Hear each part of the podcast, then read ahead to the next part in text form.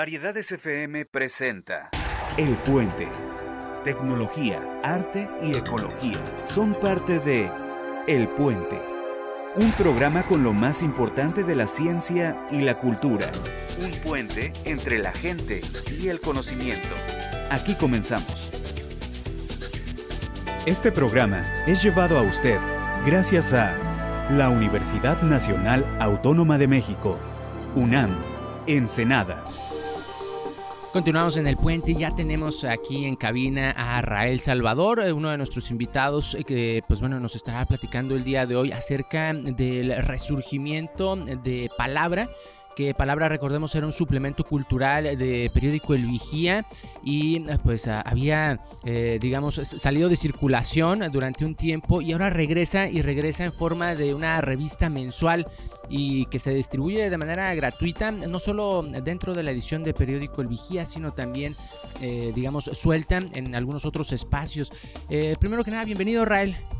qué gusto saludarte, Joatan, y agradecerte la, la invitación para hablar un poco sobre el panorama cultural de Ensenada a través de su, del mundo de las letras, a través del mundo de las revistas y sus páginas, ¿no? Platícanos un poquito acerca de cómo ha sido, eh, pues digamos, este, la trayectoria de Palabra desde que nace, que pues, te toca, digamos, este, a ti fundar este suplemento y, cuál ha sido su transformación al paso de los años. Eh, fíjate, eh, esta... Palabra se lo debemos a Olga Aragón y a Arturo López Juan, dos periodistas de la vieja guardia.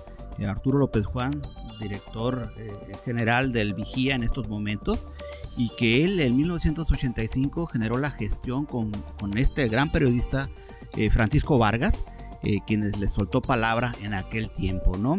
tuve la oportunidad de publicar algunos poemas, antipoemas, a lo que me dedicaba en aquel tiempo y de alguna manera estoy en esa en ese espacio de escritores eh, fundacionales que pudimos llenar las páginas en su momento, ¿no? Ahora me toca estar de, este lado eh, en, su formación y fue un trabajo arduo de resucitar esa versión de 1985 en 2011. El 13 de marzo de 2011 ya teníamos la segunda etapa eh, de la cual me hice cargo por cerca de seis años, eh, con 450 números. Y tú eh, recordarás que algunos desavenencias de orden este, administrativo dieron el cierre a esa segunda etapa del periódico y del cual me da gusto decirlo. Tú tuviste en tus manos unos, unos ejemplares bajo tu dirección y luego pasó a nuestra compañera Estefanía, ¿no?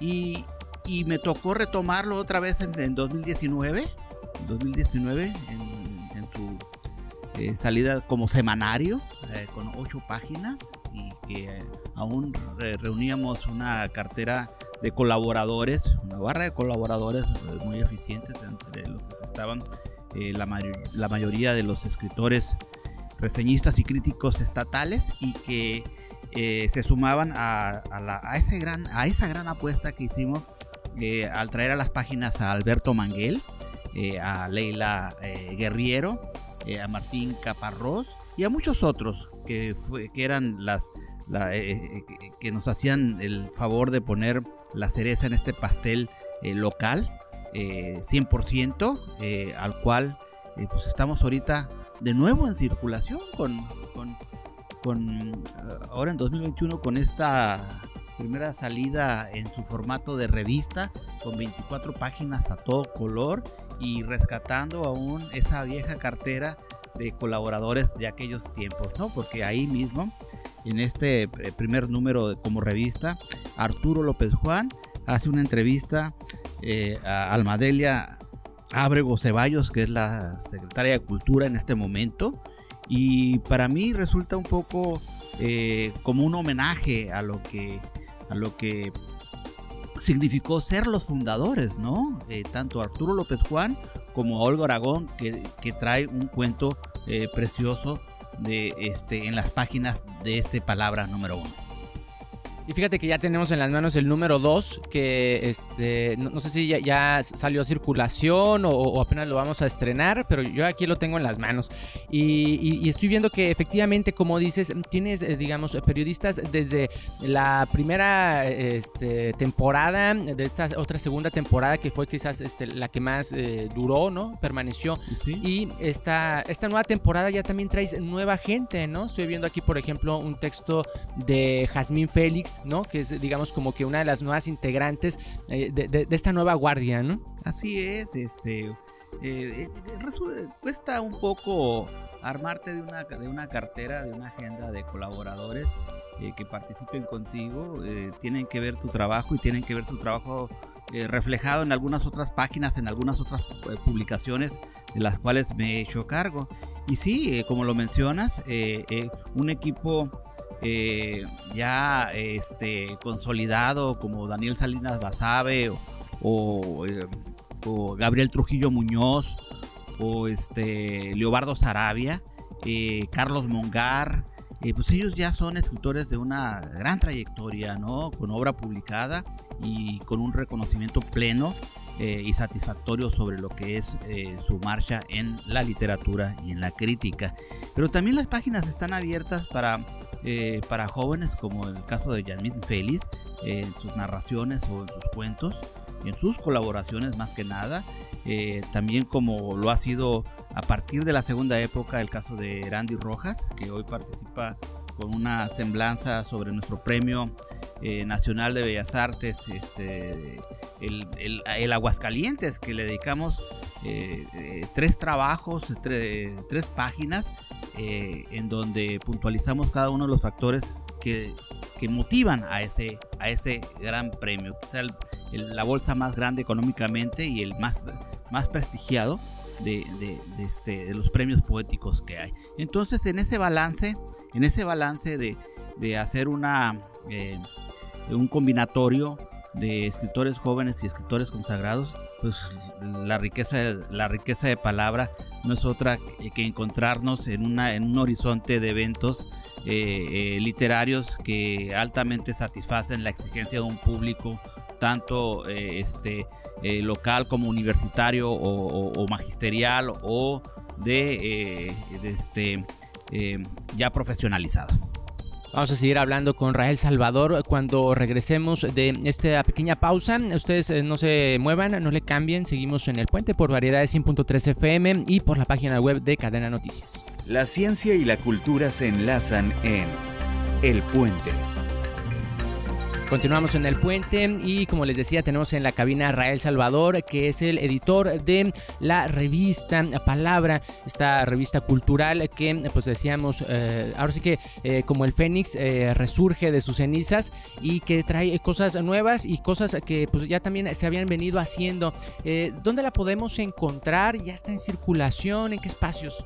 Sí, mira, el, primer número ya se encuentra repartido desde el 15 el día 15 de noviembre a la fecha eh, en los nichos de librerías y de cafés de la localidad y algunas instituciones donde nosotros nos damos a la tarea de repartir. Hay que, eh, como te diré, agradecer el hecho de que Palabra sea el encartado, que sea un suplemento del periódico El Vigía y eso nos ayuda a llevarlo a la puerta de cada hogar. ¿no? Eso sucedió el 15 de eh, noviembre Ahora eh, la, revista Palabra viene fechada eh, en, su segundo, en su segunda emisión como 15 de diciembre, pero nosotros la repartimos en el Foro Ciudadano de Cultura llevado en el CEARTE el día 14 de diciembre. Entonces nos adelantamos un, día y ahí em, hicimos este, la vinculación para que la Secretaría de Cultura nos hiciese el favor de, llevar números a Mexicali y a San Quintín. Y nosotros desde la, de la primera emisión hemos estado llevando eh, eh, ejemplares a la ciudad de Tijuana para el para que nuestros lectores de esa parte del, estado este, sigan eh, puntualmente lo que es eh, a sus colaboradores eh, coterráneos, ¿no? Que están ahí, como es el caso de Daniel Saliva, de Daniel Salinas Basavi, y el caso de Leobardo Sarabia, que han participado en, las, en, estas dos, en estos dos números de palabra, ahorita que mencionabas esto de que, pues bueno, la, segunda época eh, fue pues este, terminada de manera abrupta y, luego empezaron a, este, pues, a haber muchos cambios, ¿no? Eh, entre ellos, este, me hiciste recordar que efectivamente estuve a cargo de algunas ediciones. Eh, es difícil, es bastante complicado eh, pues, liderar a un equipo de colaboradores que, valga la redundancia, colaboran por amor al arte, ¿no? Eh, ¿Cómo lo haces? Eh, ¿Cómo, ¿Cómo enfrentas este reto de decir, sabes qué? Voy a tener un equipo de colaboradores y, no de, cualquier colaborador, ¿no? Colaboradores como Daniel Salinas Basabe que mencionas, este, que es uno de los escritores mexicanos ahorita, pues con mayor trayectoria y visibilidad, y demás. ¿Cómo, ¿Cómo lo jalas y le dices, sabes qué? Pues quiero que escribas para palabra y ahora sí que por amor al arte. Mira, se ha perdido eh, desgraciadamente eh, esa gran tradición latinoamericana de los colaboradores pagados, ¿no? ahora parece que nosotros tenemos que sacar de nuestro propio bolsillo para poder hacer un equipo eh, referente en, una barra de colaboradores. Pero fíjate, em, en la segunda etapa eh, pudimos eh, subsanar eso, se le pagaba a Federico Campbell, se le pagaba a algunos otros, se, hizo o se bonificaba de alguna forma.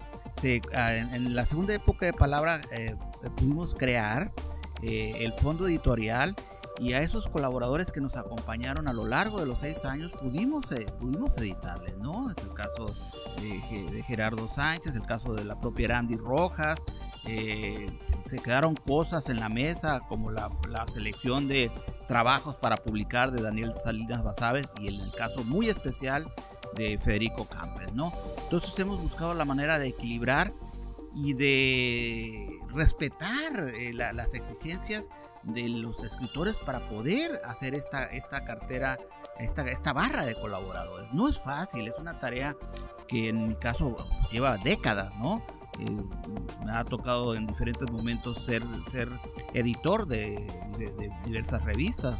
recordarán lo que fue a finales de los años 80 y principios de los 90 con la baja estirpe o con la portografía El Muro del semanario Regeneración que dirigía nuestro queridísimo amigo Javier Cruz.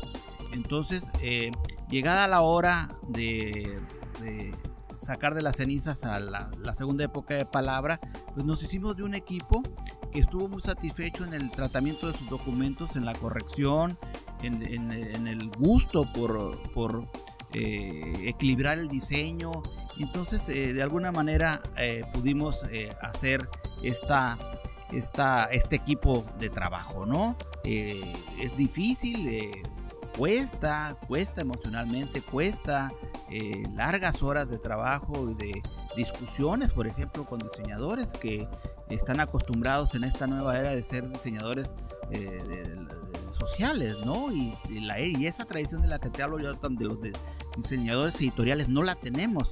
Ah, se le apuesta mucho por la imagen. Si tú puedes ver este cambio, hicimos, en el primer número tuvimos un diseñador, hicimos eh, cambio para afianzar a un diseñador editorial. Es por eso la elegante, la elegante sobriedad del número 2 de palabra, respirado, eh, este, donde el ojo descansa, donde ya no está la torturante eh, y gigantesca choque de imágenes, etcétera, etcétera.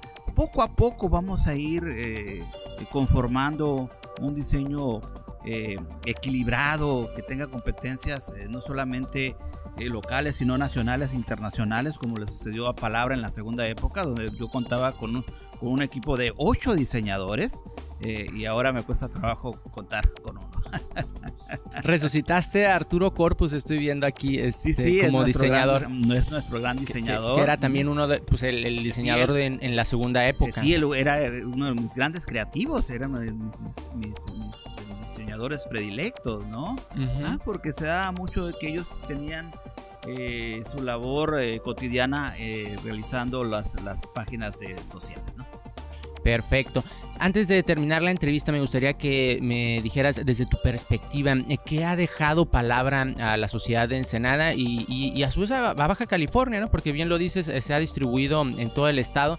Eh, pero, pero digamos, pensando aquí, por lo menos en la comunidad de Ensenada, ¿qué crees que le ha dejado? y, a la vez, este, ¿qué, lo hace como necesario para la comunidad? Es, muy importante esto que acabas de mencionar y, lo he dejado muy claro en diferentes eh, veces que he tenido la oportunidad de manifestarlo. Eh, Baja California es un desierto, es una provincia. Hay que florecer ese desierto y no hay otra manera más eh, este, mm, poderosa que deje, que ofrezca, que genere esperanzas que la cultura. Entonces hay que hacer florecer este desierto y lo vamos a hacer a través de la palabra, de, darle consecución y de llevar en sus páginas eh, esas semillas, eh, esos elementos que en algún momento dado crecerán para fortalecer eh, valores este, consensuados de la época. Es una época difícil donde donde la lucha con la tecnología a veces no es nuestra aliada, tenemos que hacerla nuestra aliada y dar, dar esa, ese plus, esa suplementación para que esa riqueza pueda ser vista eh, y sea un goce no solamente para los oídos o para los ojos, sino para la conciencia. A mí me tocaría decir que eh, eh, en lo personal también me dejó muchas cosas. Me acuerdo cuando eh, recién este, me invitaste a colaborar en esa segunda época y, definitivamente a, los escritores locales nos, nos representaba una oportunidad increíble ser publicados en, papel ¿no? este, y, distribuidos en, miles de copias en toda la ciudad. Y, era también como este, un, un aliciente para pulir más nuestros textos, para tener más labor de tallereo. Eh, obviamente como editor del suplemento también este, pues ha sido maestro de muchos, ¿no? Este, quizás este, sonará adulador, pero te considero uno de los maestros de, los escritores locales, ¿no? Y, también de los periodistas culturales. Entonces, eso creo que también es algo de lo que ha dejado a la ciudad, eh, pues a, título personal y, un poco a, título de, la ciudad de Ensenada, pues te agradecemos que sigas este, al pie del cañón en este eh, al pie del cañón este esfuerzo de impulsar este tipo de, revistas culturales, este tipo de suplementos y pues enhorabuena por el resurgimiento. Pues yo soy el que te tengo que agradecer ahora uno a uno las palabras que acabas de mencionar, porque es cierto, la, el, suplemento cultural es una vitrina, es una vitrina donde podemos mostrar eh, desde lo más granado hasta lo más este, exótico o interesante que pueda aparecer en nuestra comunidad en todo el espectro de las artes. ¿no? Entonces los suplementos literarios, en el caso de la revista cultural, eh, son plumas encargadas de dar a conocer este, la danza, la música, la cinematografía, este, los libros publicados, etcétera, etcétera, a través de la palabra. Entonces ahí es en donde tenemos un cumplimiento mucho muy eh, claro y como tú lo sabes, este, el trabajo del editor es surcir con seda sin que se nota la mano. Excelente, muchísimas gracias Rael por acompañarnos aquí en el puente.